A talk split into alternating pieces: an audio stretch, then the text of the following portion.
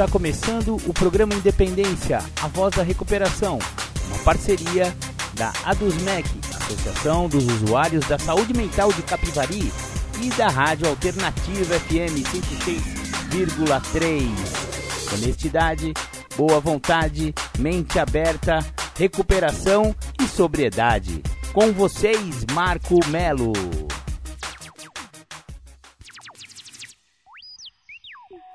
Saudações, sejam muito bem-vindos, sejam muito bem-vindas a mais um programa Independência, a voz da recuperação. Hoje, dia 22 de maio. Maravilha, maravilha. Programa Independência já está no ar. Aquele programa sem papas na língua quando o assunto é adicção ou também conhecida como dependência química, alcoolismo, codependência, dependências emocionais. Falamos de qualquer tipo de dependência. Esse é o programa Independência. Continuaremos com os IPs exatamente informativos ao público do Narcóticos Anônimos. Hoje vamos falar Viver o programa, a experiência de um adicto com aceitação, fé e compromisso, uma outra perspectiva e autoaceitação. Mas antes, vamos começar o programa com aquela do The Flanders, Um Dia Perfeito.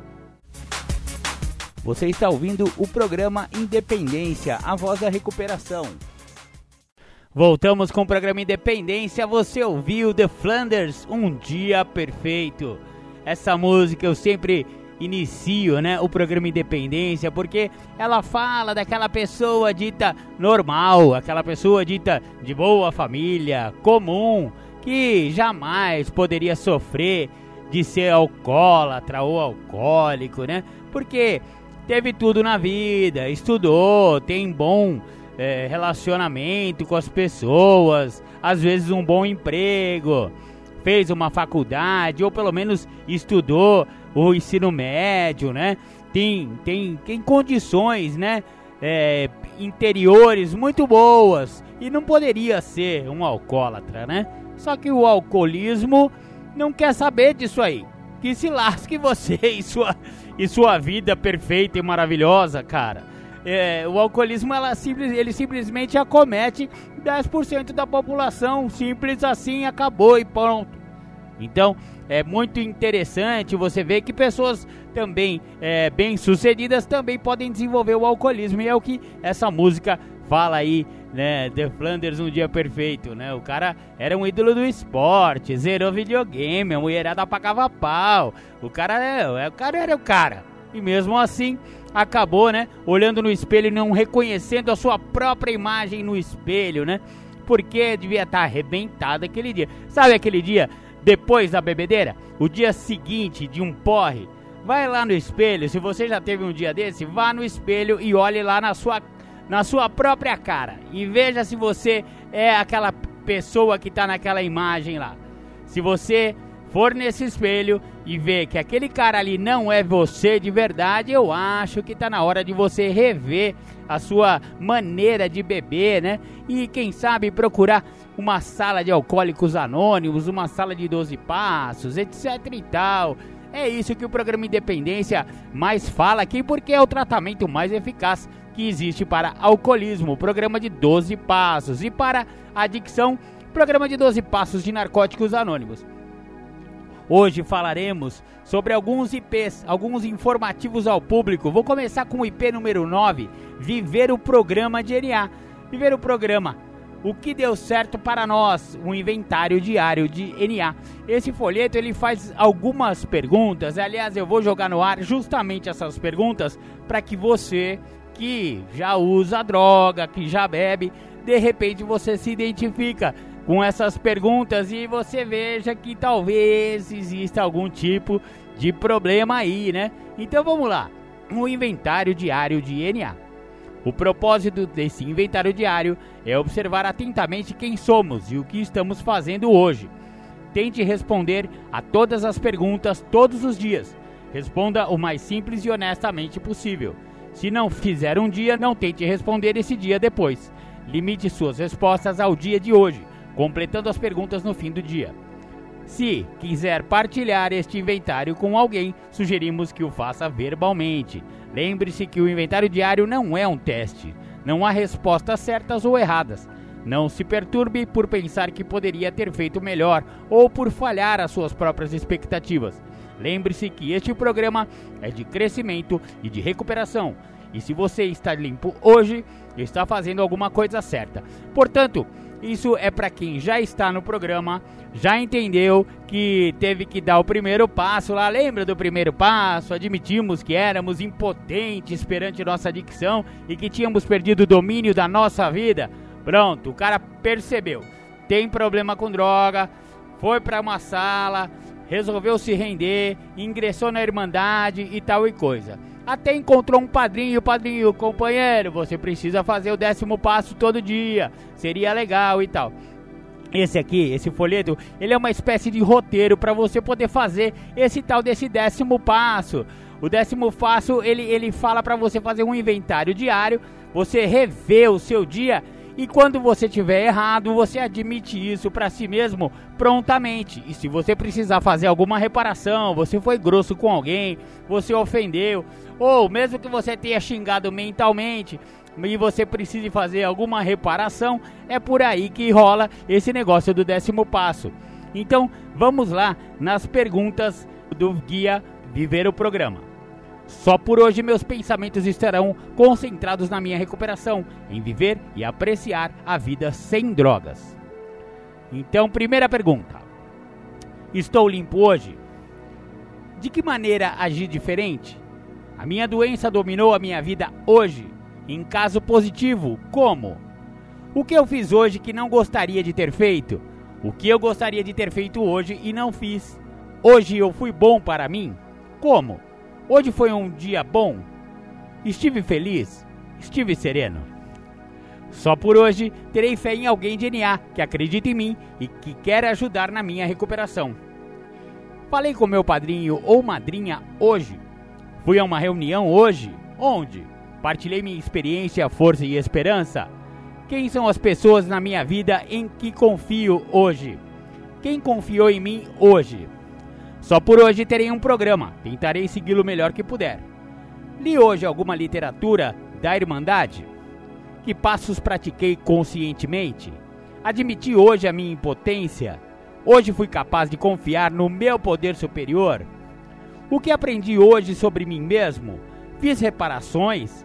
Devo alguma reparação? Admiti meus erros a alguém hoje? Preocupei-me com o ontem ou com o amanhã? Posso me aceitar como sou hoje?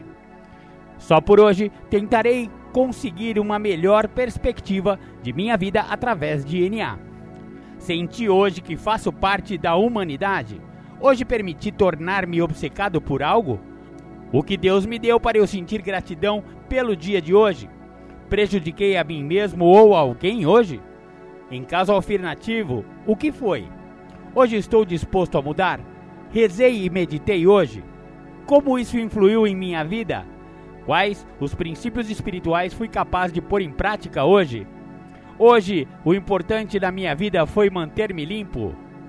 Só por hoje, não sentirei medo. Pensarei nos meus novos companheiros, pessoas que não estão usando drogas e que encontraram uma nova maneira de viver. Enquanto eu seguir este caminho, não terei nada a temer. Dei hoje algo de mim sem esperar nada em troca. Senti medo hoje? Senti alegria ou dor intensa? Telefonei ou visitei alguém do programa hoje? Rezei pelo bem-estar de alguém hoje? Estive feliz hoje? Estive em paz hoje? Estive hoje consciente de que tenho uma escolha? Legal! Esse então foi o, o folheto Viver o Programa. Você vê que é um roteirinho de perguntas para a pessoa responder toda noite.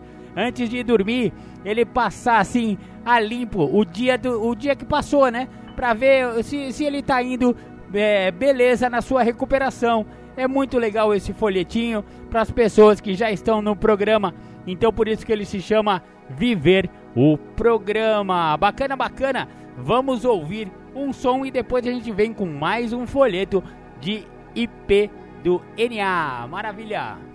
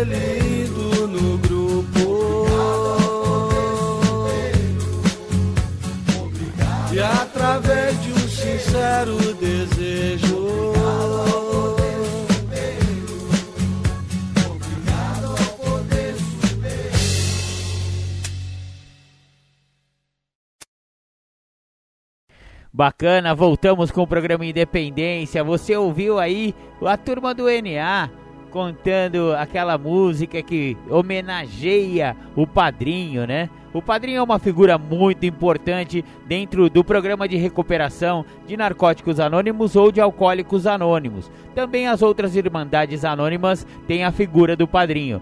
Por que é importante? Porque o padrinho é aquele cara que chegou antes o cara que já está trabalhando os passos, o cara que já encontrou essa nova maneira de viver e ele vai apadrinhar uma pessoa que está chegando ao programa. Por isso que essa homenagem é tão válida e tão bacana. Legal. Vamos voltar. Agora vamos estudar o IP, o informativo ao público número 14. A experiência de um adicto com aceitação, fé e compromisso. Quando vim para o programa de NA, havia identificado meu problema. Tinha o desejo de parar de usar drogas, mas não sabia como. Devido à natureza da adicção, toda a minha personalidade estava voltada para conseguir, usar e encontrar maneiras e meios de conseguir mais. Todos os traços de minha personalidade reforçavam essa auto-obsessão. Totalmente egocêntrico, tentava dirigir minha vida manipulando pessoas e situações para o meu proveito tinha perdido todo o controle. A obsessão forçava-me a usar drogas repetidas vezes, contra minha vontade, sabendo que era autodestrutivo e contra meu instinto básico de sobrevivência. Insano e me sentindo desesperadamente desamparado, desisti de lutar e aceitei que era um adicto. Que minha vida estava totalmente incontrolável e que eu era impotente perante a doença. Minha força de vontade não podia mudar meu corpo doente que compulsivamente exigia mais drogas. Meu autocontrole não conseguia modificar minha mente adoecida, obcecada pela ideia de usar alteradores de ânimo para fugir da realidade nem mesmo meus ideais mais elevados podiam mudar meu espírito doente, dissimulado, manipulador e totalmente egocêntrico. Tão logo fui capaz de aceitar a realidade de minha impotência, não precisei mais usar drogas. Essa aceitação de minha condição, minha impotência perante a adicção e perda de controle sobre a minha vida era a chave para minha recuperação em NA, com a ajuda dos outros adictos em recuperação, eu me abstive de usar drogas um minuto, uma hora, um dia de cada vez. Ainda queria estar drogado. A vida sem drogas parecia intolerável. Parar de usar drogas me deixou ainda mais desesperado do que antes, e para lidar com estes sentimentos, minha mente dizia para usar drogas novamente. A aceitação de minha impotência e do descontrole da vida fizeram com que eu necessitasse de um poder mais forte do que minha doença para mudar minha natureza autodestrutiva. As pessoas que conheci nas reuniões diziam-me que tinham encontrado no programa de NA um poder maior do que sua adicção.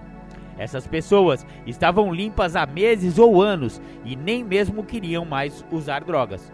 Diziam-me que eu também conseguiria perder o desejo de usar drogas vivendo o programa de NA. Eu não tinha outra escolha senão acreditar nelas. Já havia tentado médicos, psiquiatras, hospitais, instituições para doentes mentais, mudanças de emprego, casamentos, divórcios. Tudo tinha falhado. Parecia não haver esperança, mas em NA eu a encontrei. Conheci adictos se recuperando de sua doença. Comecei a acreditar que poderia aprender a viver sem as drogas. Em NA encontrei a fé de que precisava para começar a mudar. Nesta altura, já tinha parado de usar drogas e, sem muita convicção, pensava que podia continuar na abstinência. Ainda pensava e me sentia como um drogado, apenas não usava drogas. Minha personalidade e caráter continuavam os mesmos de sempre. Tudo em mim reforçava minha autodestruição.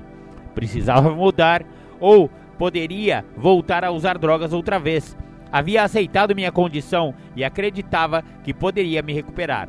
Para fazer isto, tive que me comprometer totalmente com os princípios espirituais do programa de Narcóticos Anônimos. Com a ajuda de meu padrinho, decidi entregar minha vida e minha vontade a Deus, como eu o compreendo. Esta decisão exige uma aceitação contínua e fé sempre crescente num compromisso diário com a recuperação. A decisão de entregar minha vontade, minha vida a Deus exigia que olhasse para mim e realmente tentasse mudar minha maneira de lidar com a realidade. Esta entrega trouxe honestidade para minha vida. É assim que o programa de NA funciona para mim.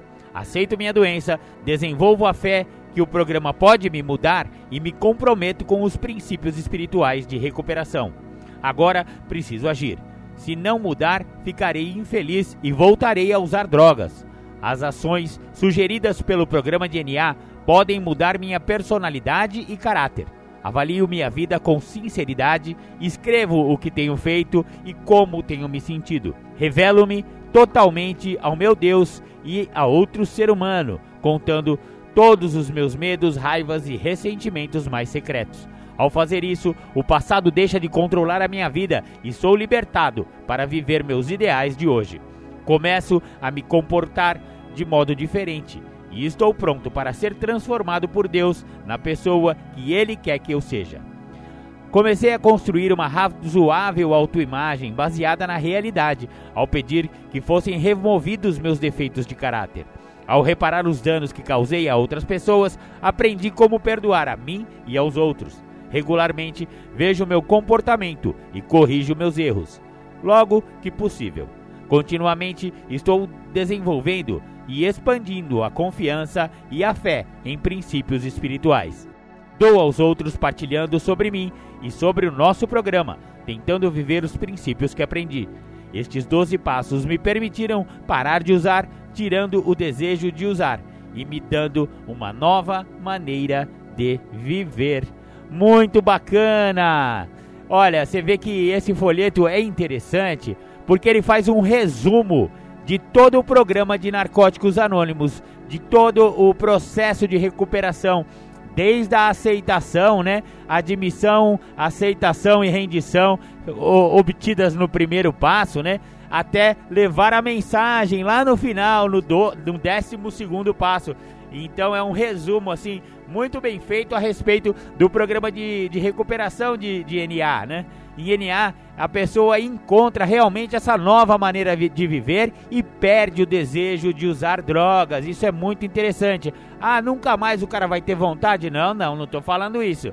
Perder o desejo é diferente do cara não ter mais vontade. A vontade bate, a vontade vai embora.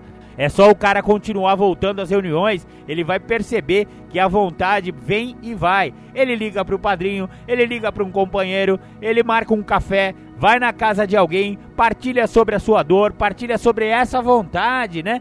Por que não? Para falar, olha, olha, tô, hoje eu tô com vontade de usar droga. Eu tenho certeza que ao expor essa dificuldade a outro adicto em recuperação, a vontade passa e passa linda, hein? O cara fica muito melhor do que chegou. É muito bacana o programa de recuperação de narcóticos anônimos. Esse então foi o folheto UIP número 14, a experiência de um adicto com aceitação, fé e compromisso. Vamos ouvir mais um som. Já já a gente volta aqui com mais recuperação no programa Independência. O nosso amor é genial. O nosso amor é amor puro. O nosso amor é o que há, é luz que ilumina o escuro.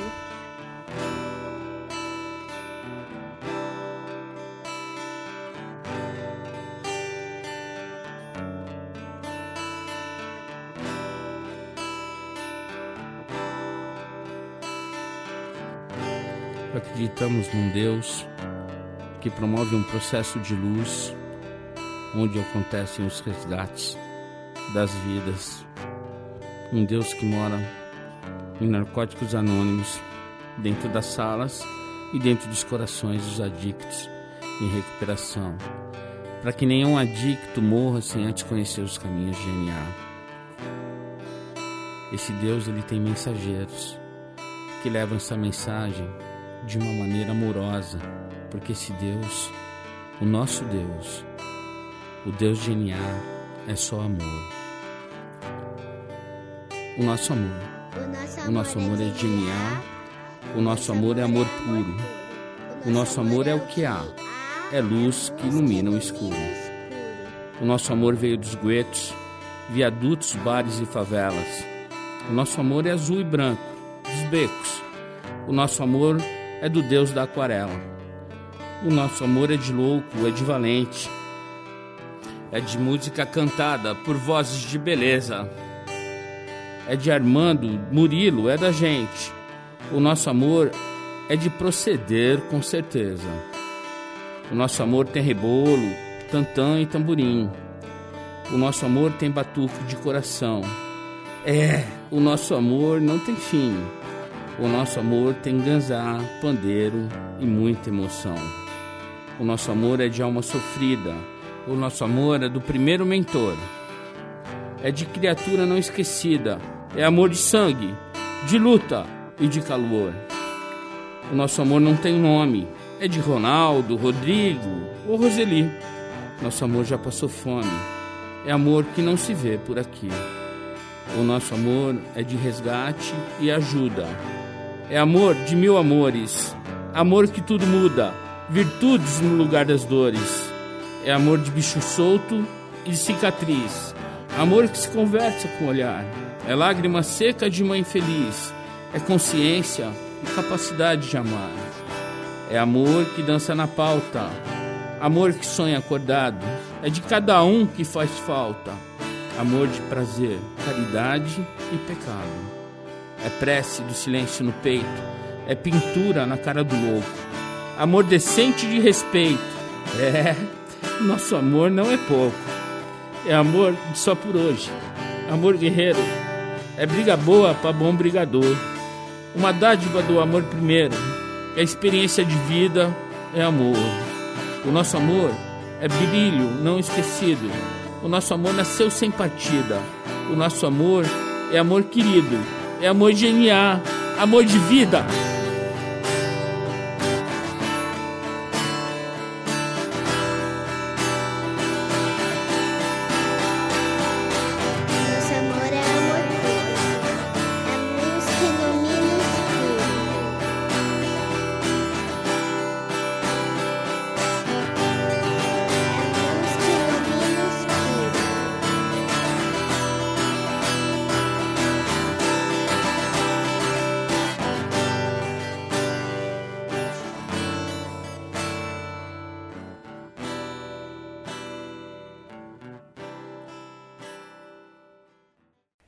Bacana, voltamos com o programa Independência. Você ouviu o pessoal do NA com a música Nosso Amor é de NA. Uma gracinha essa menina, hein? Não tenho o que dizer dessa criança. Bacana, bacana, vamos voltando aqui. Agora falaremos sobre um IP muito importante de Narcóticos Anônimos, o informativo ao público de número 19, autoaceitação. O problema Falta de aceitação é um problema para muitos adictos em recuperação. Este defeito sutil é difícil de identificar e muitas vezes passa despercebido. Muitos de nós acreditavam que o uso de drogas era seu único problema, negando o fato de que suas vidas tinham se tornado incontroláveis. Esta negação pode continuar nos incomodando, mesmo depois que paramos de usar drogas. Muitos dos problemas por que passamos na continuidade da recuperação têm sua origem na nossa incapacidade de nos aceitarmos num nível mais profundo. Podemos até nem perceber que este desconforto é a fonte de nosso problema, porque frequentemente ela se manifesta de outras maneiras. Podemos sentir que estamos ficando irritáveis, julgadores, descontentes, deprimidos ou confusos. Podemos nos perceber procurando mudar fatores circunstanciais na tentativa de satisfazer a inquietação íntima que sentimos. Em situações como estas, nossa experiência tem demonstrado que é melhor procurar dentro de nós a fonte do nosso descontentamento. Descobrimos frequentemente que somos críticos severos de nós mesmos, mergulhando em autoaversão e autorrejeição. Antes de chegar à NA, muitos de nós passaram a vida inteira em autorrejeição. Nós nos detestávamos e tentávamos de todas as maneiras nos transformar em outra pessoa. Queríamos ser qualquer um, menos nós mesmos. Incapazes de nos aceitarmos, tentávamos obter a aceitação dos outros. Queríamos que as outras pessoas nos dessem o amor e a aceitação que não conseguíamos dar a nós mesmos. Mas nosso amor e nossa amizade eram sempre condicionais. Faríamos qualquer coisa por qualquer um, apenas para ganhar sua aceitação e aprovação. E ficávamos ressentidos com os que não reagiam como queríamos. Como não conseguíamos nos aceitar, esperávamos que os outros nos rejeitassem. Não deixávamos que ninguém se aproximasse, com medo de que, se nos conhecessem realmente, também fossem nos odiar. Para nos protegermos da nossa vulnerabilidade, rejeitávamos os outros antes que tivessem oportunidade de nos rejeitarem. Os 12 passos são a solução. Hoje, o primeiro passo em direção à autoaceitação é a aceitação da nossa adicção. Temos que aceitar a nossa doença e todos os problemas que ela nos traz antes de podermos nos aceitar como seres humanos. O próximo passo que precisamos dar em direção à autoaceitação é acreditar num poder maior do que nós, que pode nos devolver a sanidade. Não precisamos acreditar no conceito de poder superior de ninguém, mas precisamos acreditar num conceito que funcione para nós. Uma compreensão espiritual da autoaceitação é saber que é normal sentirmos dor, que erramos e que não somos perfeitos a aplicação dos 12 passos da recuperação é o meio mais eficaz para se alcançar a autoaceitação.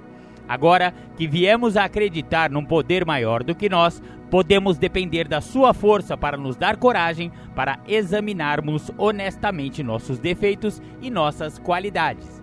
Embora isto às vezes seja doloroso e não pareça conduzir à autoaceitação, precisamos entrar em contato com nossos sentimentos queremos construir uma base sólida de recuperação. Por isso, precisamos examinar nossas ações e motivações e começar a modificar o que é inaceitável. Nossos defeitos fazem parte de nós e só serão removidos quando praticarmos e vivermos o programa de NA. Nossas qualidades são dádivas do nosso poder superior e à medida que aprendemos a utilizá-las plenamente, a nossa autoaceitação aumenta e nossas vidas melhoram. Às vezes, caímos no melodrama de querer ser o que pensamos que deveríamos ser. Podemos nos sentir dominados por nossa autopiedade e orgulho, mas, renovando nossa fé num poder superior, recebemos esperança, coragem e força para crescer. A autoaceitação proporciona equilíbrio na nossa recuperação. Não temos mais que buscar a aprovação dos outros porque estamos satisfeitos em sermos nós mesmos. Somos livres para enfatizar com gratidão as nossas qualidades, para nos afastar com humildade dos nossos defeitos e nos tornarmos o melhor que pudermos como adictos em recuperação. Aceitar a nós mesmos como somos significa que estamos bem, que não somos perfeitos, mas que podemos melhorar. Lembramos que temos a doença da adicção e que leva muito tempo para alcançar a autoaceitação num nível profundo. Por pior que nossas vidas tenham se tornado, somos sempre aceitos na Irmandade de Narcóticos Anônimos. Aceitando-nos como somos, resolvemos o problema da expectativa da perfeição humana. Quando nós nos aceitamos, podemos aceitar os outros em nossas vidas incondicionalmente, provavelmente pela primeira vez. Nossas amizades tornam-se profundas e sentimos o calor e o carinho de adictos partilhando a recuperação e uma vida nova. Legal, legal. Esse folheto é o folheto Autoaceitação, o IP número 19 de Narcóticos Anônimos. Autoaceitação é realmente uma, uma meta a ser atingida dentro do programa de recuperação né, da adicção de narcóticos anônimos. Por quê? Porque o cara, mano, vamos falar real, o cara tava arrebentando nas ruas aí. Tava cheirando cocaína, tava fumando pedra, tava bebendo pinga, tava fumando maconha, sabe? sei lá que droga que o cara tava usando. Mano, o cara que tá nessa situação em que é, o, o, controle sobre as drogas já tinha se perdido? Porque no começo é fácil, né? No começo a gente acha que controla. Eu paro quando eu quiser, eu uso porque eu gosto, eu gosto de se, me sentir diferente, eu gosto de ficar chapadão, etc e tal. Mas a doença vai evoluindo, a doença é progressiva e chega uma hora que esse controle sai totalmente do nosso controle. É bem isso mesmo. O que era controlável se torna incontrolável, o que era governável se torna ingovernável. E quando a gente vê é, quando a gente se enxerga numa situação em que você não tem controle sobre as, as, suas atitudes, uma única certeza que você vai ter naquele dia é que você vai usar droga naquele dia mesmo contra a sua vontade. Nossa, isso é um, um, motivo muito grande de não ter mais autoaceitação. O cara não se aceita, ele fala: Meu Deus, eu, não, eu sou realmente um zero à esquerda, eu não consigo parar de usar essa porcaria e tal e coisa. Mano, tudo isso leva a um, um quadro psicológico muito negativo. A pessoa não se aceita. E no programa de 12 Passos de Narcóticos Anônimos, também isso funciona no, no AA, né? No 12 Passos de Alcoólicos Anônimos. Tudo é voltado para a autoaceitação, para o autoconhecimento. Você vai partilhar o que você está sentindo e essa fragilidade, por incrível que pareça, na partilha, quando você divide o que está sentindo com outro ser humano, isso aí vai se diminuindo, vai ficando mais tranquilo de você lidar com você mesmo. E com o passar do tempo, quando você olha, você fala: Nossa, cara, eu gosto de mim, velho. Eu tô me aceitando bem. Olha que bacana que esse programa tá fazendo na minha vida, etc e tal. Nossa, é maravilhoso ver uma pessoa que não se aceitava como era, de repente descobrir que é uma pessoa com total autoaceitação da sua condição de adicto, só que de adicto em recuperação. Eis a grande, a, a, grande diferença, né? O cara nunca vai deixar de ser adicto porque a doença da adicção é uma doença incurável.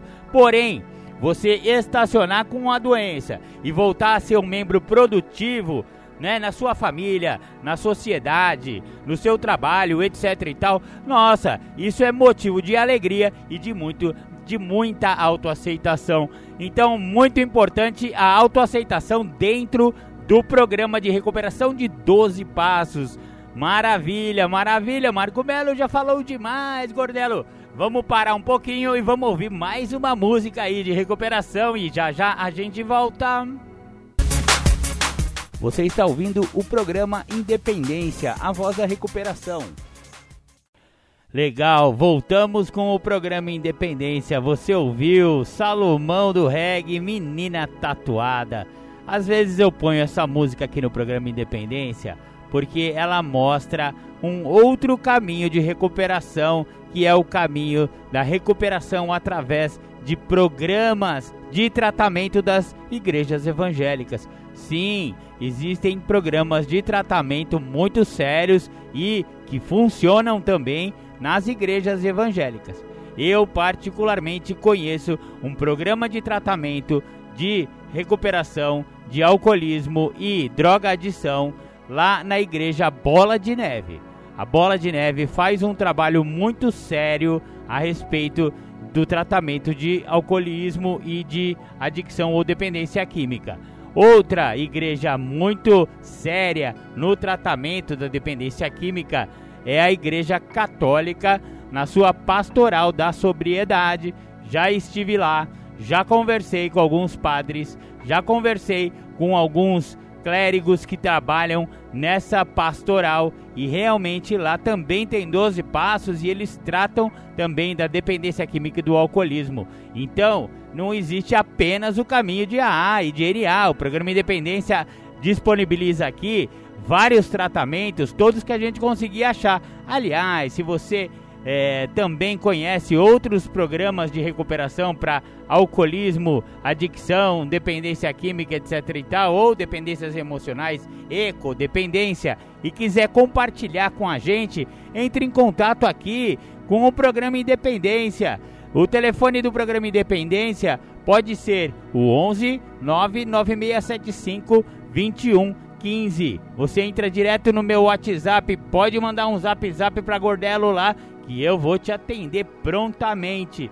Vou também lembrar aqui de mandar um abraço pro Fernando Armelim. O Fernando Armelim é o cara que está botando o programa Independência no ar. Hoje, né, no domingo, ele tem também um programa aí no, na Rádio Alternativa 106,3, né? A partir das 16 horas, Amor Sertanejo com Fernando Armelim. Queria agradecer também a todos os companheiros e companheiras aqui de Atibaia que têm me dado a maior força aqui no programa Independência. Logo mais vamos ter convidados de honra aqui no programa para falar sobre adicção e sobre alcoolismo. O pessoal aqui de Atibaia, a cidade onde eu estou morando hoje em dia. Mandar um beijão aí para os companheiros e para as companheiras aqui de Atibaia. Legal, legal. Ah, sim, vamos lembrar que agora o programa Independência também está no YouTube. Exatamente. Se você perdeu algum programa Independência que gostaria de ouvi-lo ou então ouvir novamente os programas que já passaram, estamos lá com 141. Contando com esse aqui, eu acho que vai ser 142 programas Independências no ar. Você pode ouvir o podcast do programa Independência através das plataformas de podcast Mixcloud, Anchor e Spotify e agora no YouTube. É só conectar lá marco.melo.1969 é o ano que esse gordelo nasceu. É, já tô tiozinho, já faz 53 anos que este cara está aqui no planeta Terra nessa reviravolta. Maravilha, maravilha. Então, conecta lá youtube.com barra Marco Melo 1969 e você vai ouvir todos os programas de independência até hoje gravados. Legal, legal. Para fechar o primeiro bloco do programa Independência, vamos ao último IP de hoje, o último informativo ao público, chamado Uma Nova Perspectiva. Esse folheto é bem bacana e eu tenho certeza que vocês vão adorar. Uma outra perspectiva. Provavelmente existem tantas definições de adicção quanto maneiras de pensar, fundamentadas em pesquisas e experiências pessoais. Não admira que existam muitas áreas de honesta discordância nas definições que ouvimos. Umas parecem adequar-se melhor aos fatos conhecidos e observados para certos grupos do que para outros. Se pudermos aceitar isso como fato, então talvez deva examinar uma outra perspectiva, na esperança de que se descubra um caminho mais básico para todas as adicções e mais eficaz no estabelecimento da comunicação entre nós todos. Se pudermos chegar a um maior acordo sobre o que não é adicção, então o que ela é talvez nos surja com maior clareza. Talvez possamos concordar em alguns pontos principais. Primeiro, adicção não é liberdade. A própria natureza da nossa doença e de seus sintomas observados acentuam este fato. Nós, adictos, valorizamos muito a liberdade pessoal, talvez porque a queiramos tanto e a experimentemos tão pouco na progressão de nossa doença. Mesmo em períodos de abstinência, a liberdade é restrita. Nunca temos certeza se determinada atitude é baseada no desejo consciente de recuperação contínua ou numa vontade inconsciente de voltar a usar. Tentamos manipular pessoas e situações e controlar todas as nossas ações, e assim nós destruímos a espontaneidade, uma característica integrante da liberdade. Não conseguimos compreender que a necessidade de controlar tem origem no medo de perder o controle. Esse modo, baseado em parte nos fracassos do passado e frustrações nas soluções das dificuldades da vida, nos impede de fazer escolhas significativas. Escolhas estas que, se levadas avante, eliminariam o próprio medo que nos bloqueia. 2. A adicção não é crescimento pessoal. As rotinas monótonas, imitativas, ritualísticas, compulsivas e obsessivas da adicção ativa nos tornaram incapazes de pensar e agir de forma adequada e sensata. O crescimento pessoal é esforço criativo de comportamento consciente. Pressupõe escolha, mudança e capacidade para encarar a vida como ela é. 3. Adicção não é boa vontade. A adicção nos isola de pessoas, lugares e coisas que estejam fora do nosso próprio mundo. Obter, usar e descobrir maneiras e meios de continuar o processo. Hostis, ressentidos, egocêntricos, egoístas. Nós nos afastamos de todos os interesses externos à medida que nossa doença progride. Vivemos com medo e suspeita das próprias pessoas de quem temos que depender para as nossas necessidades. Isso atinge todas as áreas das nossas vidas e qualquer coisa que não seja absolutamente familiar torna-se estranha e perigosa. Nosso mundo escolhe até o isolamento. Esta pode muito bem ser a verdadeira natureza do nosso distúrbio. Tudo que acima foi dito poderia resumir-se em que 4. Adicção não é uma maneira de viver. O mundo doente, interesseiro, egocentrado e fechado do adicto dificilmente se qualifica como uma maneira de viver. Na melhor das hipóteses, talvez seja uma maneira de sobreviver temporária. Mesmo nessa existência limitada, é um caminho de desespero, desnutrição e morte. Qualquer estilo de vida que busque uma realização espiritual parece exigir exatamente aquilo que falta na adicção liberdade, boa vontade, ação criativa e crescimento pessoal. Com liberdade, a vida é um processo que avança e se modifica com sentido. Olha-se para frente com uma expectativa razoável de melhor e mais rica realização dos nossos desejos e um maior preenchimento do nosso eu individual. Essas são naturalmente algumas das manifestações do progresso espiritual que resulta da prática diária nos 12 passos de NA.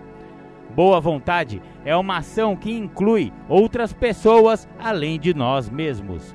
Uma maneira de considerar os outros tão importantes nas suas vidas quanto nós na nossa. É difícil dizer se a boa vontade é a chave para a empatia ou vice-versa. Se aceitarmos a empatia como a capacidade de nos vermos nos outros de forma compreensiva, sem perdermos nossa identidade, então reconhecemos uma igualdade. Se tivermos nos aceitado, como podemos rejeitar aos outros? A afeição vem de enxergarmos as semelhanças. A intolerância resulta nas diferenças que não queremos aceitar. No crescimento pessoal, usamos tanto a liberdade como a boa vontade, em cooperação com os outros. Compreendemos que não podemos viver sozinhos, que o crescimento pessoal é também interpessoal.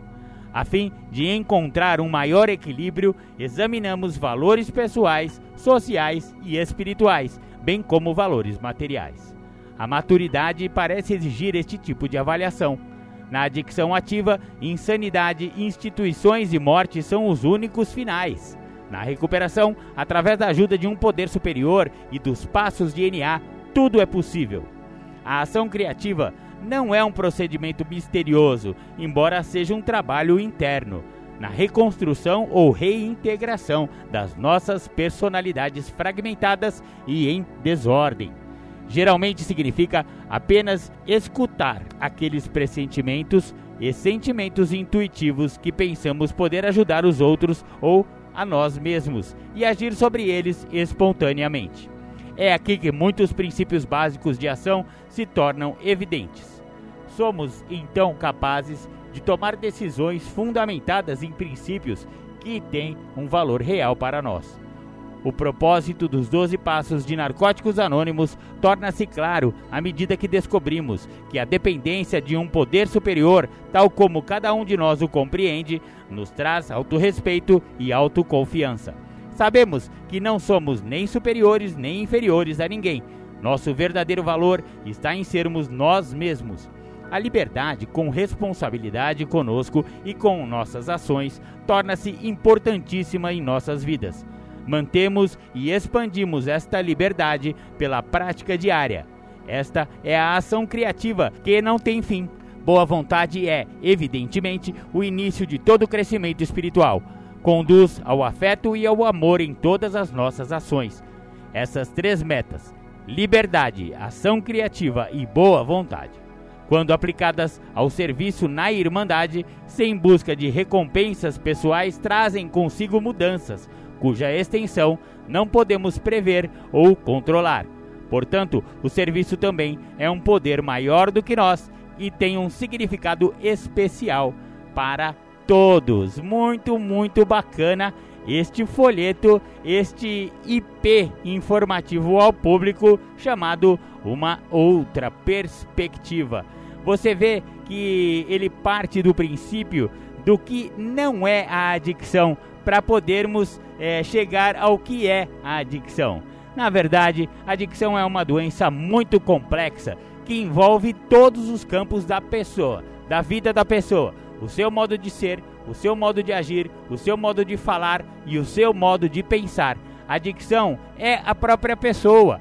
A pessoa adicta, ela é diferente da pessoa que não desenvolveu a doença da adicção. A pessoa adicta, ela desenvolve padrões de comportamento, de pensamento em todas as áreas. É por isso que é muito difícil tratar da adicção de maneira médica, portanto, assim, ah, vamos tomar remédio para combater a adicção. Mano, não funciona. Você pode, é, através de medicação, você pode cercar uma parte da doença da adicção. Mas como a doença da adicção envolve todo o ser da pessoa, é muito difícil medicamentosamente controlar ou curar, né? Porque não existe cura. Muitas pessoas acreditam que possa existir uma cura para a adicção e para o alcoolismo é a mesma coisa. Porém, até hoje não se encontrou essa cura. Sabe por quê? Nem se encontrou e nem nunca vai encontrar porque a adicção não é apenas uma doença como qualquer outra doença, ela é uma condição psicossomática, psicológica e espiritual. Então abarca o ser inteiro. Mano, o cara já era adicto antes de usar droga. A droga foi apenas, como se fala no clichê nas Irmandades Anônimas aí, a droga é só a cereja do bolo. O problema não é a droga. O problema é a própria pessoa e os defeitos de caráter que ela desenvolveu a partir de uma vida inteira desregrada, usando droga, fazendo bagunça, bebendo, etc e tal. Então, é, para se combater a adicção, e isso vale também para o alcoolismo, é preciso um programa de vida nova.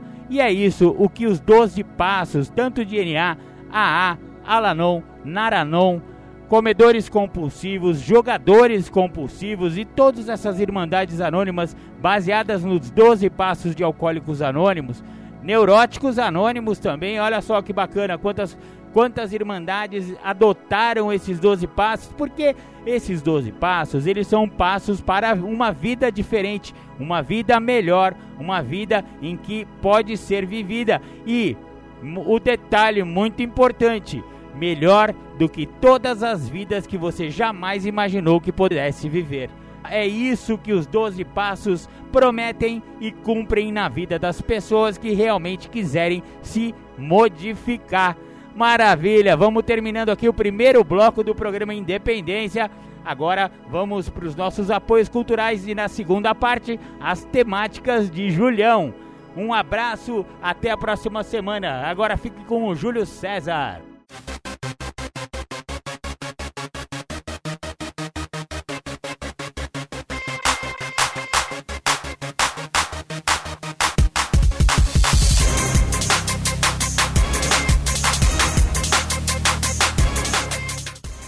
Voltamos a apresentar programa Independência, a voz da recuperação.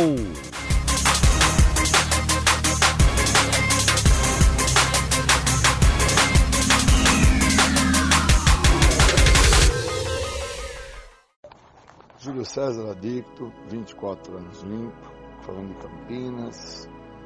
Pergunta 40, primeiro passo, né? Pelo controle se eu tenho acesso de raiva ou reajo aos meus sentimentos perdendo o próprio respeito, senso de dignidade, né? o processo de se ver, né? se ter a compreensão de quem se é, né? o processo de dignidade.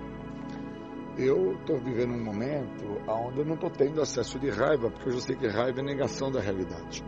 Como raiva é negação da realidade, eu não posso negar que existem duas vertentes do ser humano. Uma é a doença, e a outra é o caráter.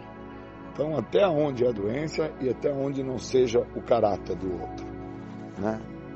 Então, eu não posso, por ter esse entendimento, estar tão lúcido e esclarecido nisso, é, não me dar o respeito em relação ao senso de dignidade. Eu tenho que ser digno em relação ao que eu acho certo, ao que eu acho errado, viver dentro do que eu entendo que é certo, fazer o certo, agir pelo certo, movimentar-me pelo certo. Não posso fugir dos parâmetros que a dignidade me traz, que envolvem valores, valores esses que eu sou obrigado a tê-los e a viver, se assim eu quiser ter uma vida muito melhor do que todas as vidas que eu já vivi, até mesmo em recuperação. Existe uma narrativa da literatura que diz isto, né?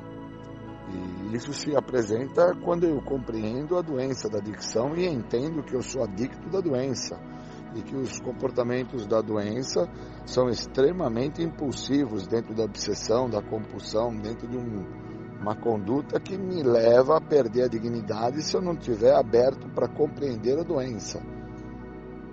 E isso é muito sério, porque quando eu tenho é, alguns acessos de raiva, de ódio, de rancor, eu percebo que eu fico dentro da cólera da doença, que é a ira, e aí, obviamente, eu perco o respeito próprio, ajo sem dignidade alguma, é, não compreendo o que está se passando, o que tem valor e prudência é só minha maneira de pensar, e eu preciso interpretar que os problemas são maiores.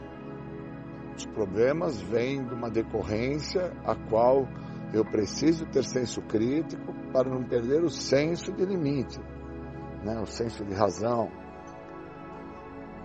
Não dá para ficar tendo acesso de raiva quando você entende que a raiva é a negação da realidade e o que está se apresentando é real. Que algumas pessoas acabam destoando em relação ao que é a doença e o que é o caráter e aí age pelo caráter e justifica-se pela doença. E eu não estou podendo com isso mais. Eu não estou me permitindo mais ter esse tipo de comportamento. As minhas ações hoje são muito lúcidas Eu estou muito com os pés no chão em relação à minha maneira de agir, de pensar e de ser. E preciso viver isso.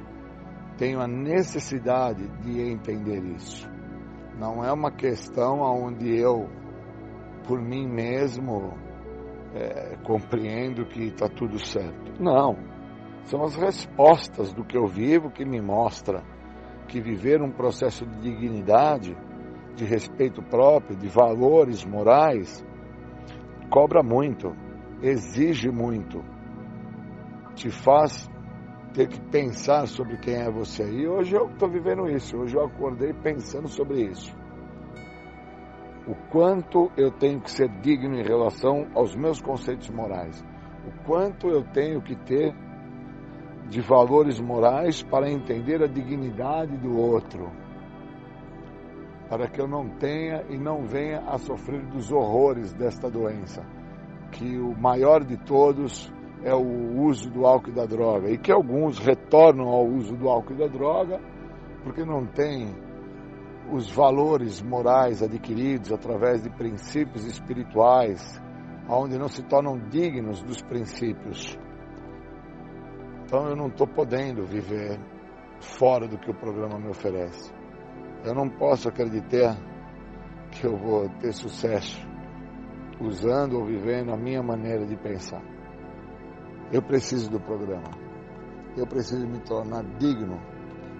Eu preciso entender o que eu sinto. Somente assim eu posso e acredito ser beneficiado pelo que esse programa me oferece a liberdade da doença da lição. Um segredo que tanto me escapou por tanto tempo. Por tanto tempo. Foi uma pena, tanto tempo. Obrigado, bons momentos. Vamos ter um bom dia.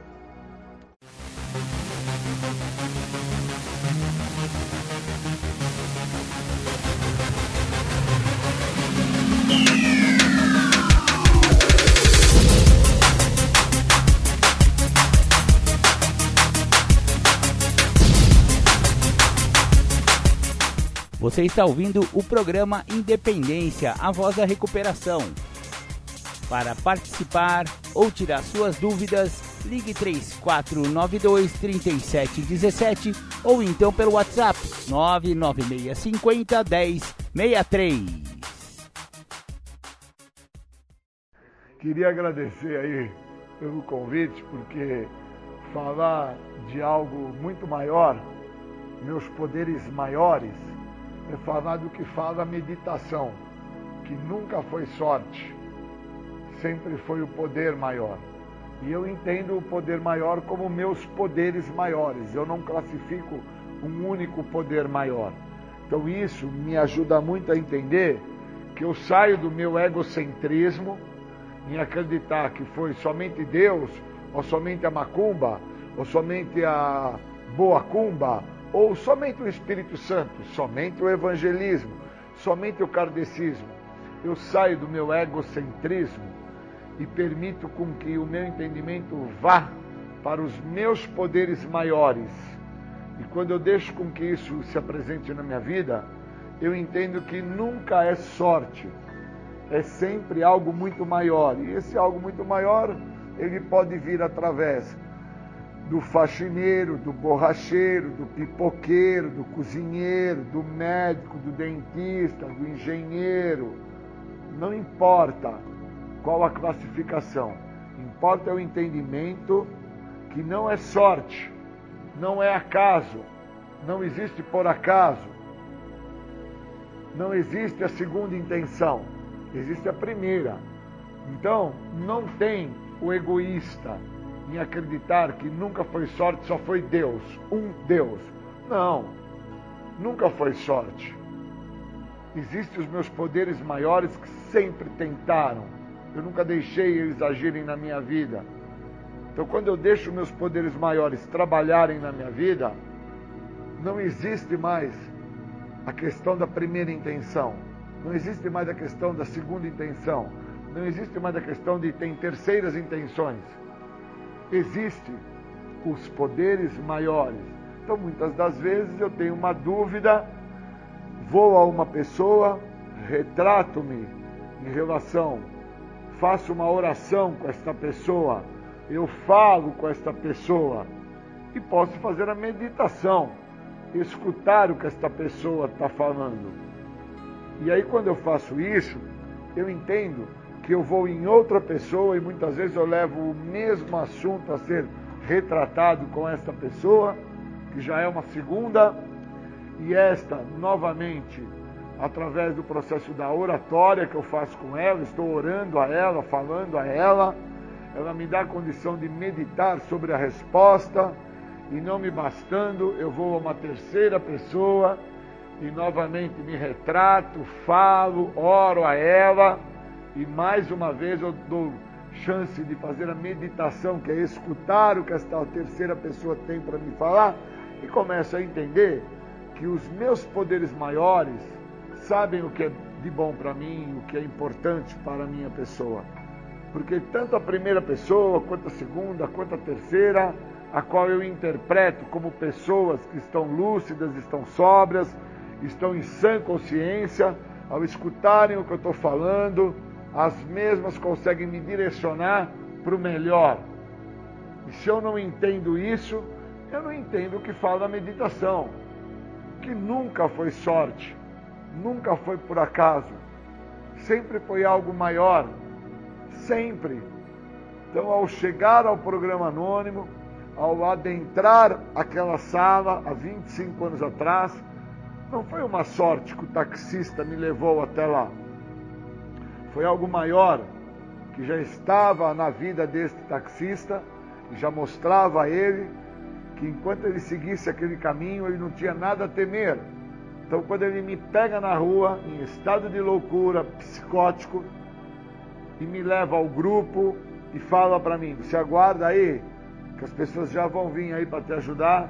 E ali eu fico sentado por mais de dois dias, aguardando as pessoas chegarem eu não estava numa situação de sorte para ser recebido por aquelas pessoas. Eu estava ali à espera dos meus poderes maiores.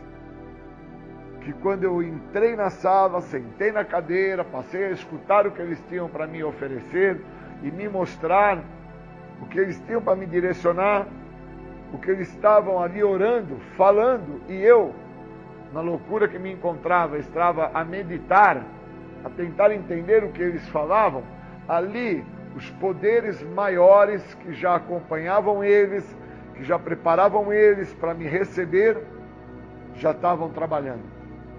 Quem eram os poderes maiores que já trabalhavam com estas pessoas?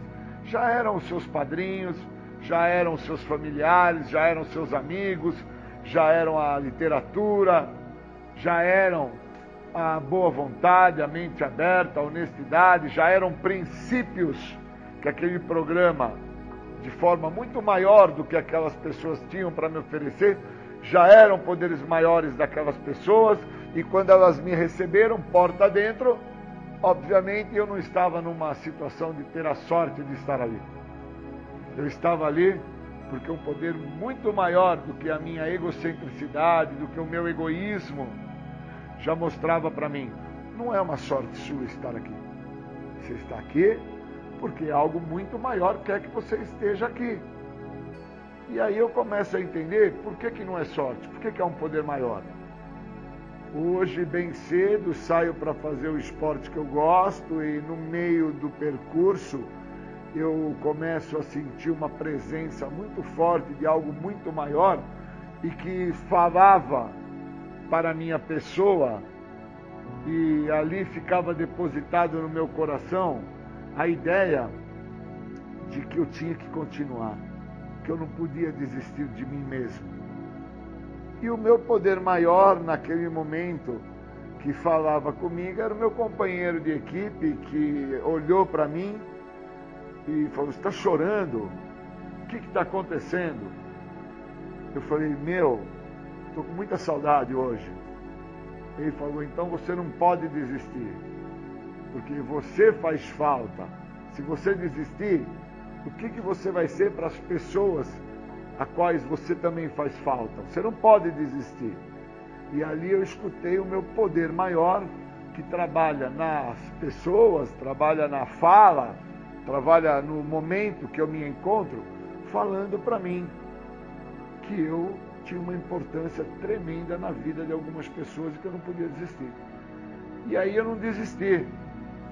E eu tinha um percurso a fazer, que era um percurso intenso, eu tinha um determinado tempo a fazer, não podia passar daquele determinado tempo, então exigia da minha pessoa um empenho, exigia da minha pessoa o princípio da boa vontade, exigia o princípio de ter mente aberta, exigia a ideia de estar com a alma limpa para que eu pudesse fazer dentro da proposta do técnico. E aí eu entendi que o técnico era o meu poder maior e que ele também sempre retrata para mim que eu sou uma pessoa que tenho capacidade, que eu vou atingir e que eu vou conseguir e que eu vou concluir. E aquilo me deu a energia que eu precisava para fazer a atividade que eu fiz. E ali eu entendi que não foi uma sorte eu ter feito a atividade com maestria. Foi um poder maior. Eu não completei a atividade porque eu estou em condição física para fazer. Não. É que o poder maior falou comigo. Você não pode desistir. O que será das pessoas que precisam de você se você desistir? E a hora que o meu poder maior falou isso, que falou através do meu companheiro de equipe, eu nem percebi, mas o meu, meu companheiro de equipe virou para a esquerda, eu virei para a direita. E depois, ao final do treino, nós acabamos se encontrando novamente. E ele falou para mim: Você fez o treino inteiro? Eu falei: Eu fiz. Ele falou: Eu sabia que você ia fazer.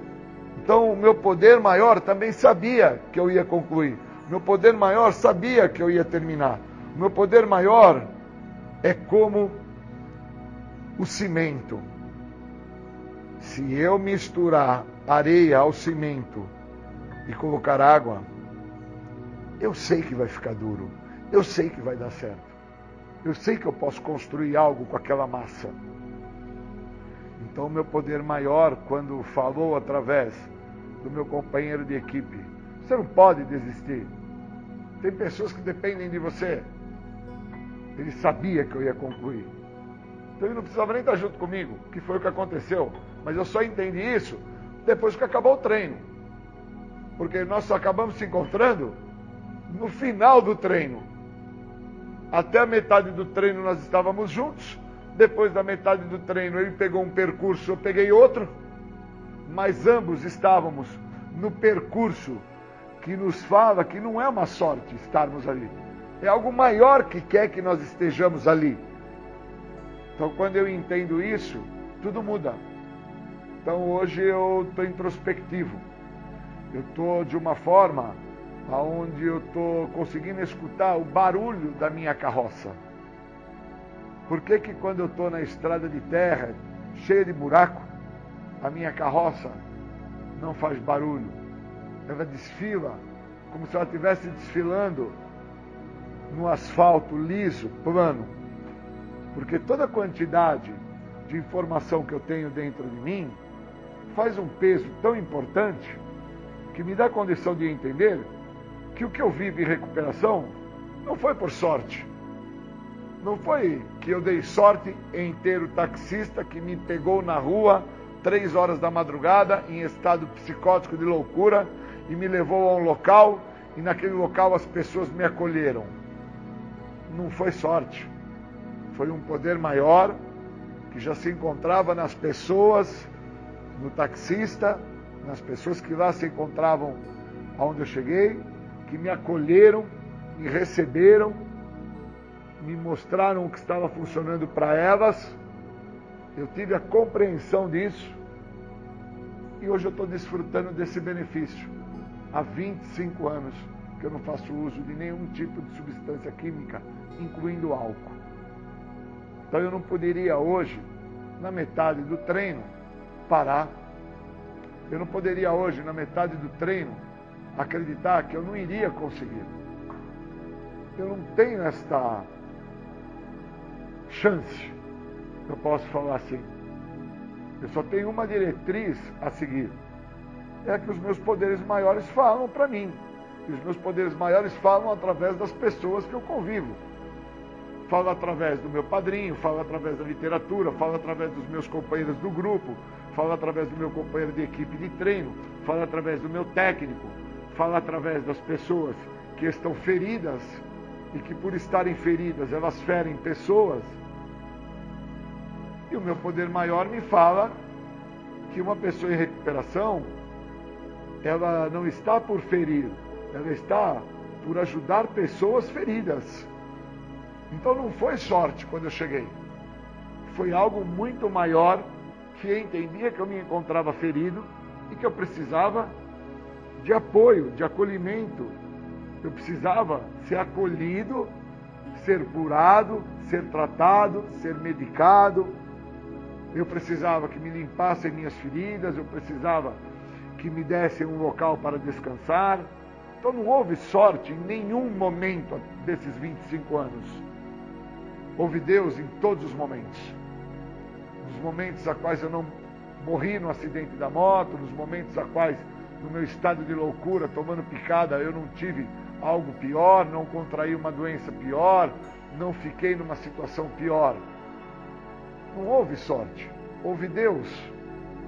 Quando a minha filha nasceu, houve Deus.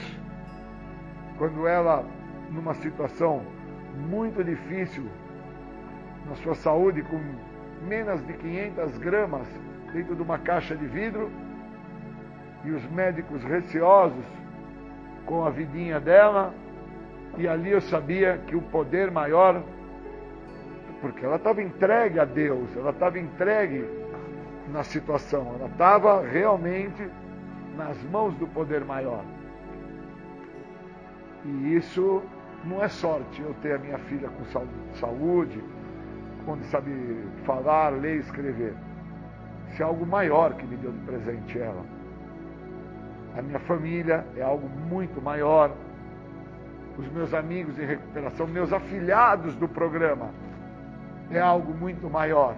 Não é sorte ter afilhados que estão em recuperação, que se mantêm sóbrios, que praticam passos, que falam de passos, que têm narrativas de recuperação. Não é sorte eu ter esses afilhados. Porque eu também tenho afilhados que não falam de recuperação, não se drogam, mas têm uma vida totalmente comprometida. E não é sorte ter o certo ou sorte ter o errado. É Deus, é um poder maior que através deles me mostra o que pode ser mais fácil e o que pode ser mais difícil. Então não tem sorte. Teve sempre um poder maior. E no meu caso, quando eu deixo o meu egoísmo em acreditar que só existia um Deus e acredito que existam meus poderes maiores, eu entendo que não teve um médico que me cuidou para que eu não fosse amputado, para que eu não ficasse paralítico. Teve meus poderes maiores. Teve os enfermeiros, teve os fisioterapeutas, teve toda uma equipe. Então não existe um Deus que estava naquela sala cirúrgica existiam inúmeros poderes maiores que cada um junto completaram a tarefa que eles tinham que fazer, que era me dar a condição de me sentir bem, para que eu pudesse andar, me movimentar, para que eu pudesse, dentro do esporte, existir. Então não existe sorte. Existem meus poderes maiores, existe algo que muda a minha história neste dia de hoje. Eu queria agradecer por hoje eu estar de uma forma onde, por estar introspectivo, eu consegui reconhecer que hoje eu não tive sorte por terminar o treino, por terminar o treino dentro do tempo que eu precisava, por ter feito o treino da maneira que o meu técnico assim determina nas planilhas.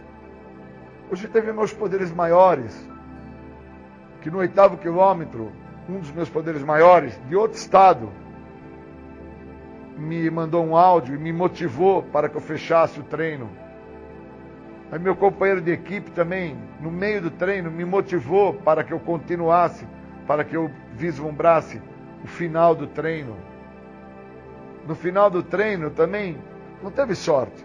Teve meus poderes maiores, que foram as pessoas que eu gosto, a quais eu pude falar com elas a respeito da importância que elas têm na minha vida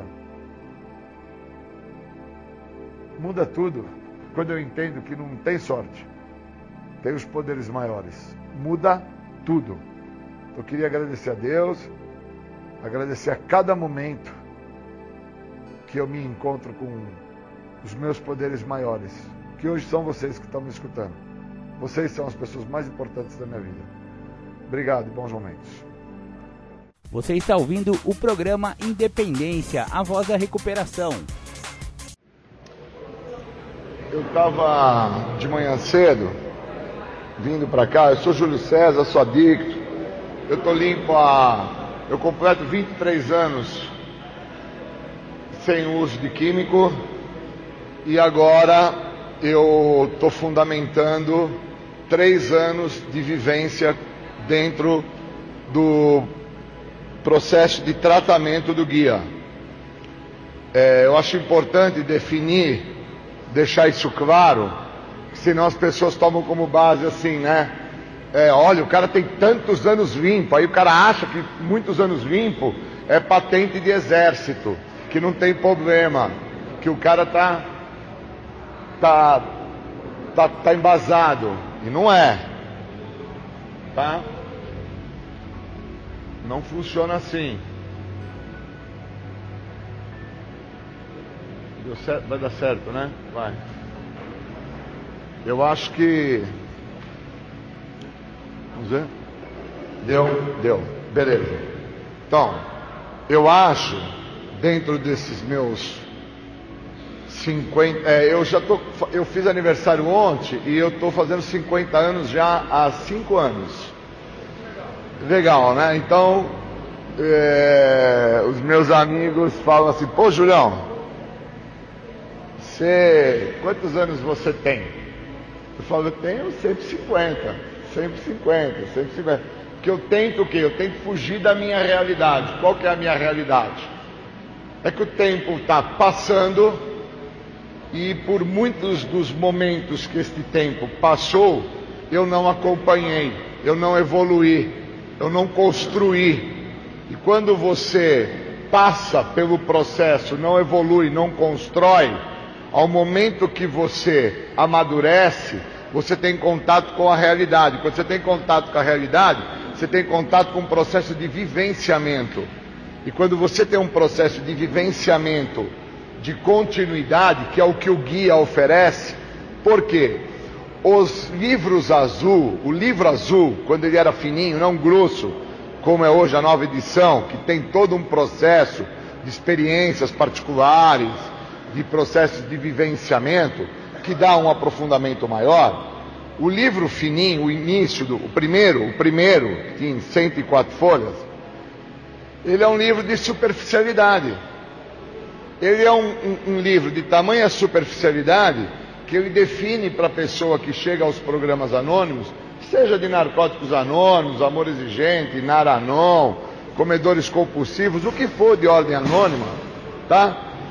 A, a impressão de que o problema de base é aquilo que te trouxe, por isso que a superficialidade é que se mostra presente, que é o, o a droga em si que o cara estava usando lá, a droga que ele inalou, a droga que ele bebeu, a droga que ele se injetou, a droga que ele comeu, a droga que, que assim o fazia se sentir totalmente fora do seu eixo de equilíbrio emocional.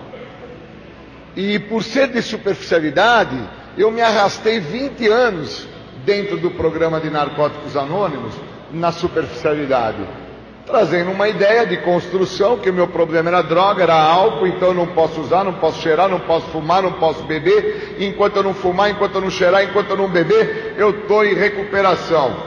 Puta engano. Puta engano. Que o cara não fuma, não cheira, não bebe, mas o cara vive na, put na putaria, vive na traição, vive no estelionato, é, não arca com as suas responsabilidades sociais, financeiras, o cara não paga pensão direito, o cara não é honesto, porque aqui não é para fazer santo, cara. Aqui não, ninguém está aqui para virar santo de água benta, parceiro. A ideia aqui é, é de aprofundamento. O guia traz um autoconhecimento para aprofundamento. O guia ele não traz um processo de construção para recuperação. Ele traz um caminho de aprofundamento para a sua existencialidade. Quem é você? Da onde você veio? Para onde você vai? Se é que você vai. Não é por você não estar fazendo uso, Júlio, de cocaína, crack, maconha ou pinga, que você vai estar em sobriedade, que você vai estar em recuperação, que você vai estar pronto para o que a sociedade como um todo tem para te apresentar porque muitas das vezes o que me foi de extrema importância foi estar no uso, pois focado ao uso, eu não tinha que olhar para um cara que sofre de um medo egocêntrico, que me priva de ser feliz. Está no quarto passo do guia. Está no quarto passo do guia. Só que esse processo do quarto passo do guia, dá uma ajuda aí, por gentileza.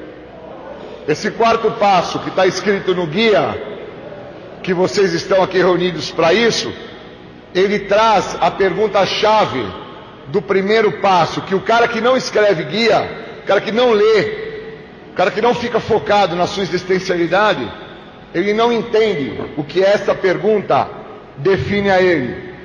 Que eu até escrevi como início desta viagem. O que a doença da adicção representa para mim? O que, que ela representa para mim? Representa crack, cocaína, maconha, pinga? Ou representa a minha soberba? Representa a minha ignorância? Minha, representa a minha prepotência? Representa toda uma plataforma que eu construo para que em cima dessa plataforma eu me sustente em relação àquilo que eu olho de cima para baixo e compreendo que aqueles que estão abaixo de mim são menos e eu sou mais. E como eu sou mais, quem está abaixo não significa nem mostra-se como nada para a minha pessoa. Se veja, já estou me enxergando como mais.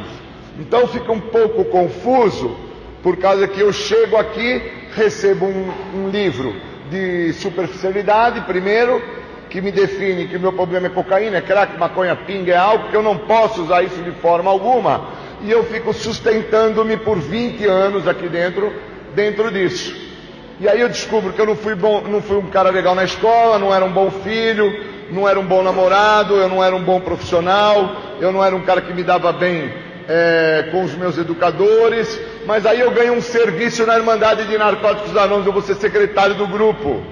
E aí eu me torno um cara descolado. Aí eu vou ser o servidor da área, me torno um cara descolado. Aí eu vou ser o servidor do evento, me torno um cara descolado. Vou ser um cara que arruma a sala para ter as reuniões do grupo, me torno um cara descolado. Sou um cara que faço a lousa do grupo, me torno um cara descolado. Aí depois eu ganho o notebook, você é MCR. Aí arrebentou geral, que aí eu sou top.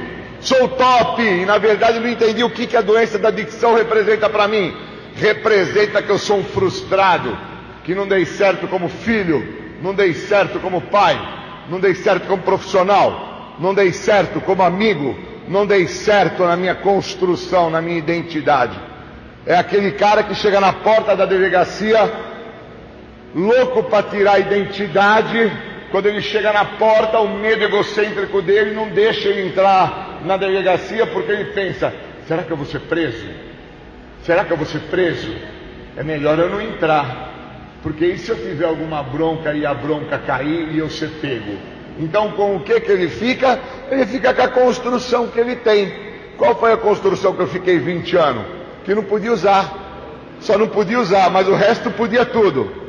Pode trepar, pode roubar, pode mentir, pode soltar cheque sem fundo, pode não pagar as dívidas, pode botar para fuder que não pega nada o nome disso é Recuperação Mr. Catra. De segunda a sexta-feira faz recuperação de narcóticos anônimos, falando do programa. Sexta, sábado e domingo faz recuperação Mr. Catra. Pode tudo. É quase que Tim Maia. Vale tudo. Vale tudo. Aí chega na segunda-feira, o companheiro chega no grupo, que era eu, Júlio, chegava no grupo.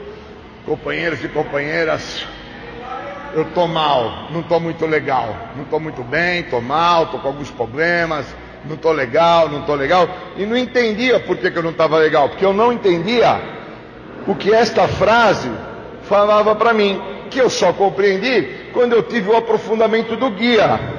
o que a doença da adicção representa para mim. Então, enquanto eu não tive o aprofundamento do que o guia definiu para que esta viagem que o guia me propôs, eu assim tivesse de entendimento, eu fiquei por 20 anos batendo a cabeça dentro de Narcóticos Anônimos e construí o 13. E construí o 13. E me tornei um servidor de Narcóticos Anônimos.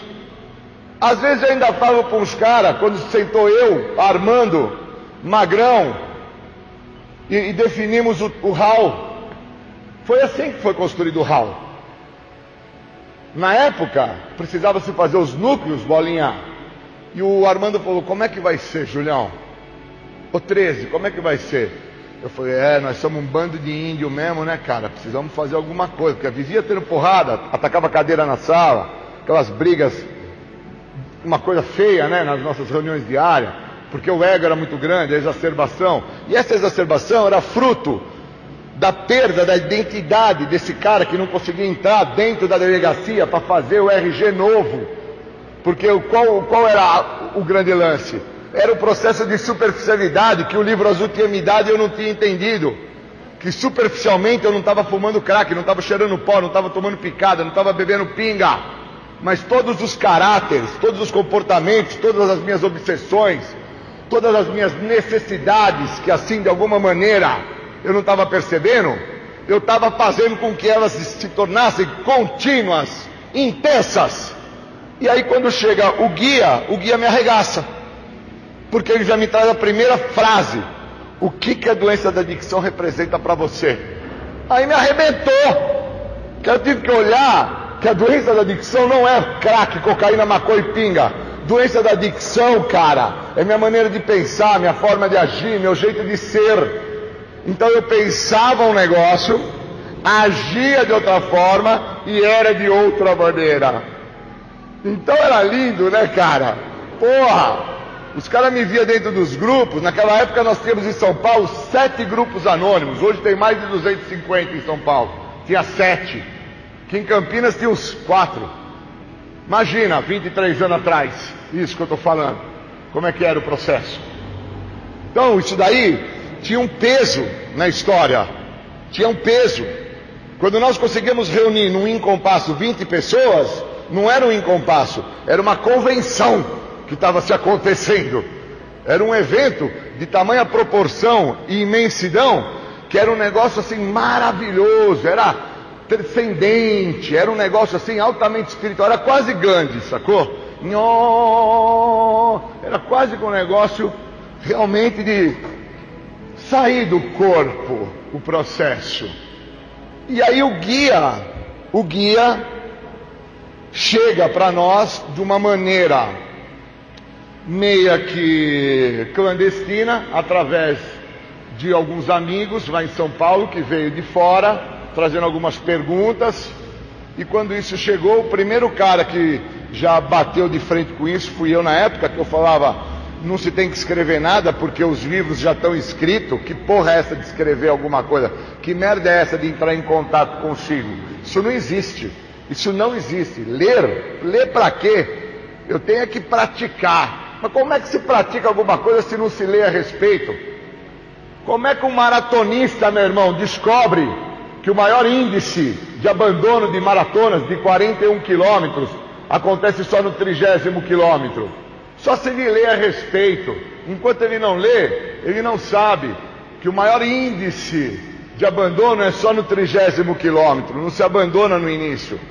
Porque existe um processo de ordem psíquica que após o cara ter completado mais de 50% da prova, de 41, ele recebe uma mensagem do cérebro para o corpo: você já superou 50%.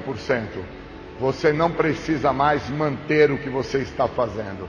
E aí você perde a passar, o pace, perde o pace. Perdendo o pace, você vai perdendo o estímulo. Perdendo o estímulo, perde a coordenação cardio. Perdendo a coordenação cardio, você começa a ter o processo de desistência e abandona a prova no trigésimo quilômetro, trigésimo terceiro, faltando pouquinho para completar os 41. E o processo de recuperação é igual. O cara tem que entender isso. que ele chega aqui moído, como eu cheguei. Depois de cinco anos eu era o top, servindo, fazendo, produzindo, convenção, papapá. Com dez anos eu já não achava mais o cara que tinha bolinha que fazer, produzir, estar envolvido, servindo, papapá, papapá. Com 15 anos já estava totalmente adoecido, corrompido, tomado pelo medo egocêntrico de ter que mostrar quem eu era, um covarde em relação ao que eu tinha que ter trabalhado por todo esse período de 15 anos, que era ter mostrado aquele garoto, aquela criança, aquele cara que não se conheceu durante os 15 primeiros anos de recuperação, que a única coisa que ele fez foi ter parado de usar o químico, parado de usar o crack, parado de beber a pinga, parado de ter feito uso da substância que era o que me dava a condição de viver e lidar com aquilo que se apresentava, que era o cara que não foi e nunca seria o sucesso da dona Zumira e o sucesso do seu rock, onde meu pai queria que eu fosse um desembargador, porque meu pai delegado, meu pai advogado, meu pai top, rico, e minha mãe, mãe de família, que traz com ela uma construção, aonde ela recebeu da mãe da mãe dela, ruim com ele, pior sem ele. Então meu pai já vem para dentro da minha casa com três famílias, obsessivo pelo sexo, meu, meu pai me traz a seguinte ideia: homem para ser homem tem que ter mais de uma mulher. Então, filho, você já entendeu como funciona. E com essa construção eu estou no meu sétimo casamento. Sétimo casamento, não fui feliz com nenhum. Todas as mulheres que eu me envolvi, cada uma delas eu procurei encontrar nelas um ponto abaixo da minha construção, pois eu sempre me vejo dentro de uma construção, de uma plataforma acima das mulheres que eu me relacionei. Com a Tatiana já me ferrei, porque a Tata é uma mulher estudada, tem duas faculdades, uma mulher viajada, socioeconomicamente estável. Então, às vezes, quando eu vou me posicionar com ela, ela já olha para mim e fala: aqui não tem puta, não, hein, parceiro? Aqui não tem puta, aqui é top. Aqui não vai morar com você em kitnet. Aqui não vai encarar você para dormir no chão com saco de dormir de acampamento. Aqui a parada é outra. E quando ela me faz isso, ela faz entrar em contato com o quê?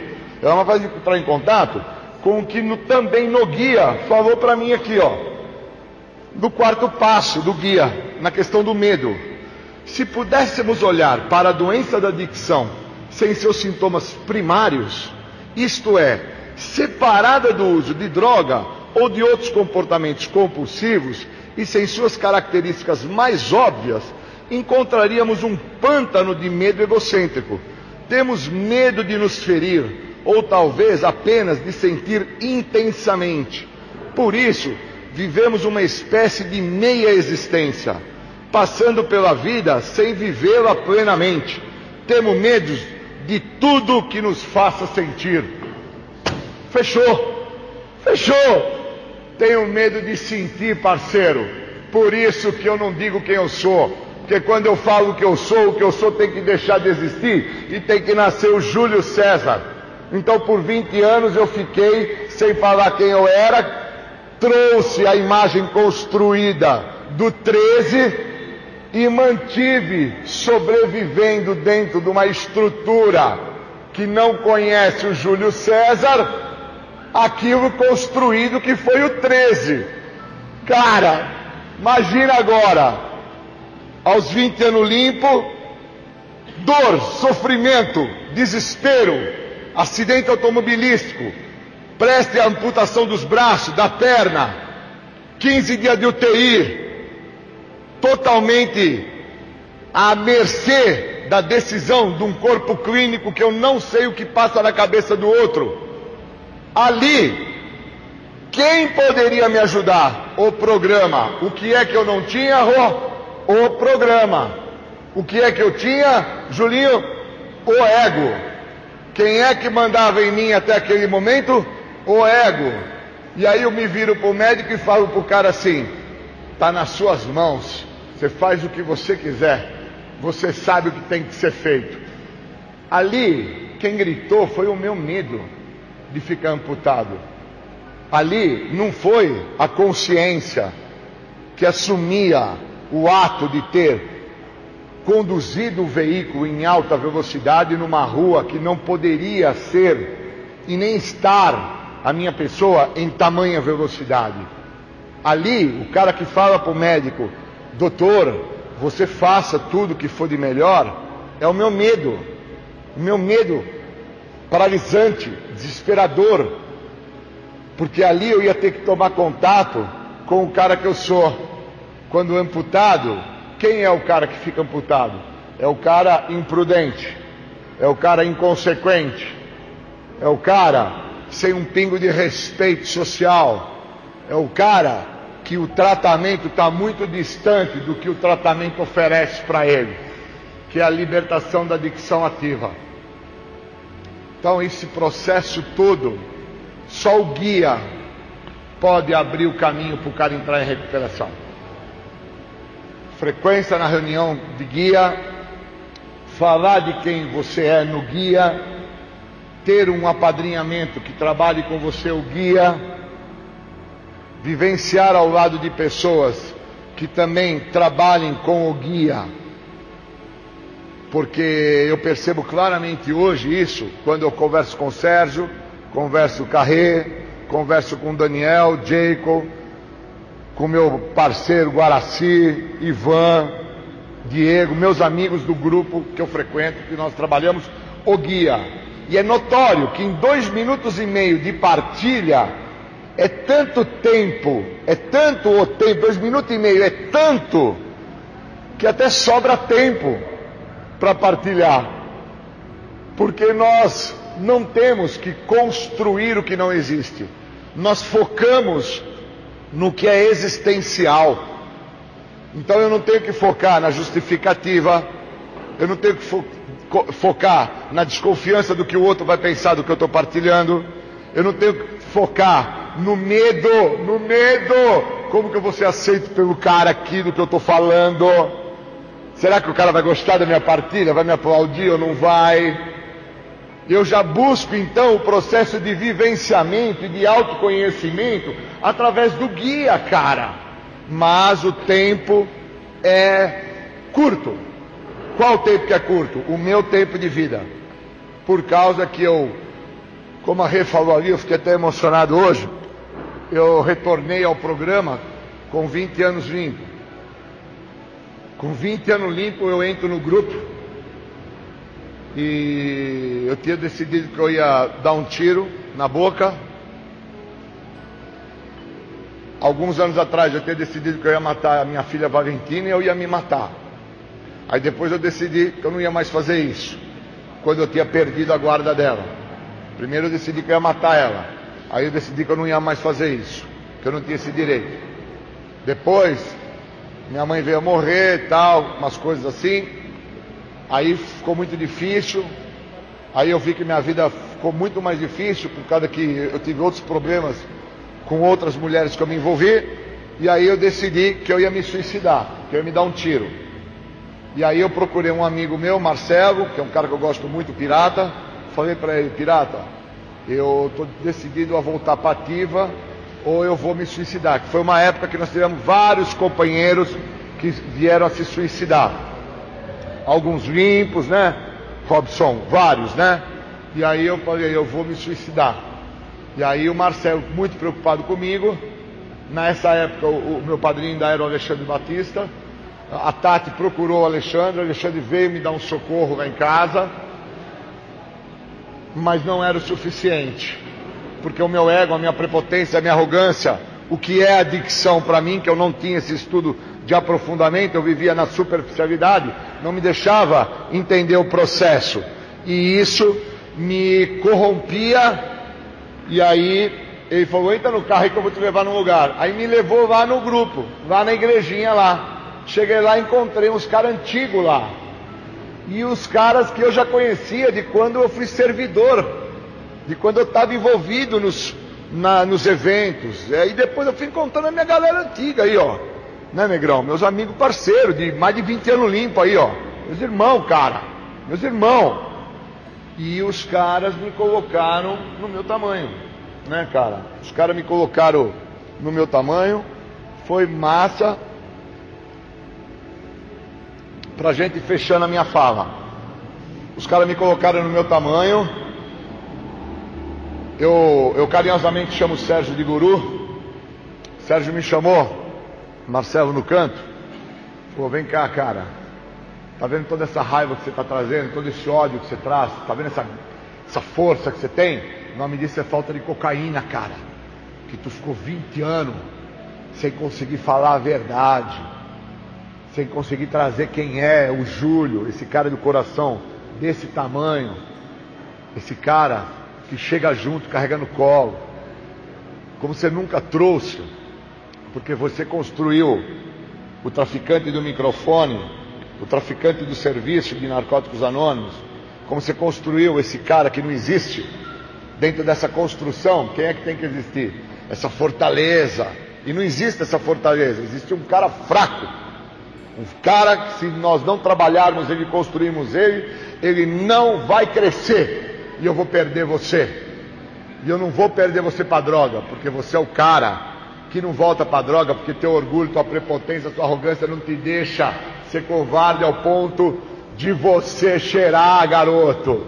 Você vai se suicidar, você tem que morrer com louvor. O 13, o cara que se deu tiro na boca. Cá!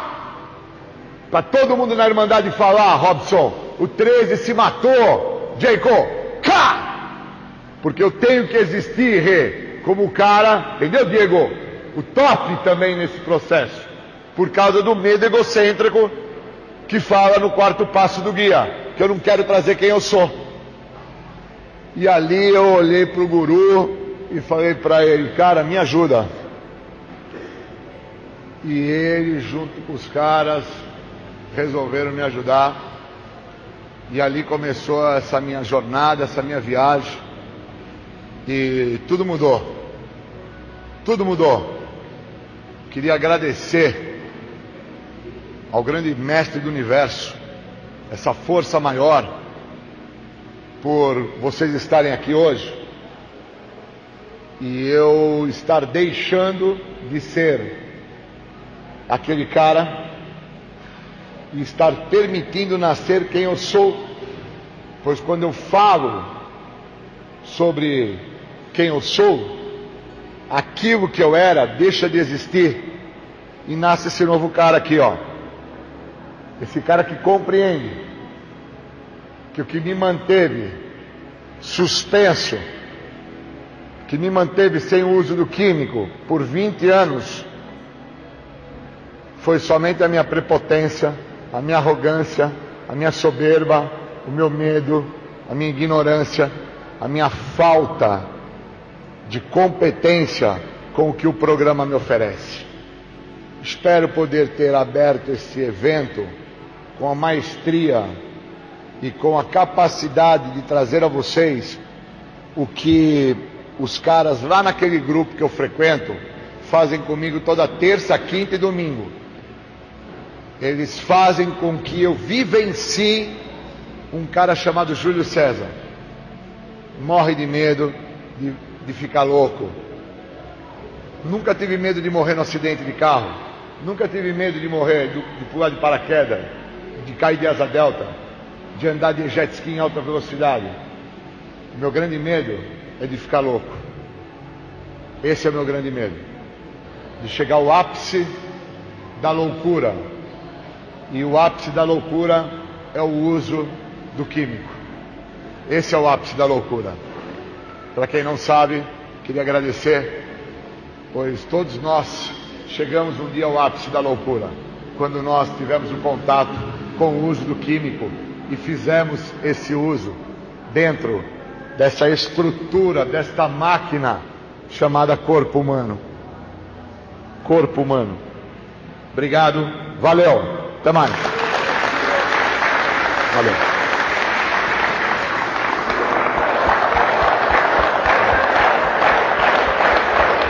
Obrigado.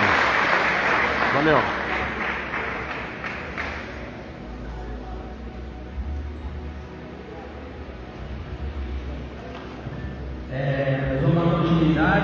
Chamar o companheiro Ivanildo.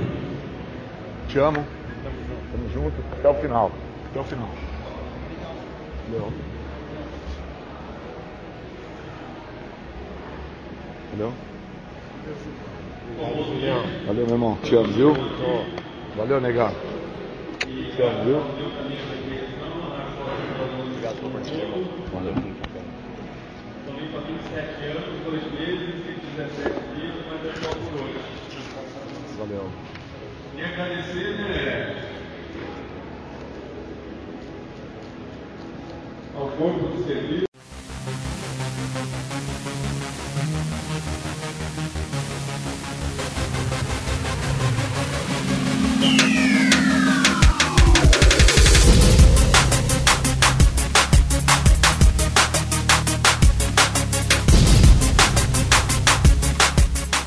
Você ouviu o programa Independência, a voz da recuperação, uma parceria da ADUSMEC, Associação dos Usuários da Saúde Mental de Capivari e da Rádio Alternativa 106,3.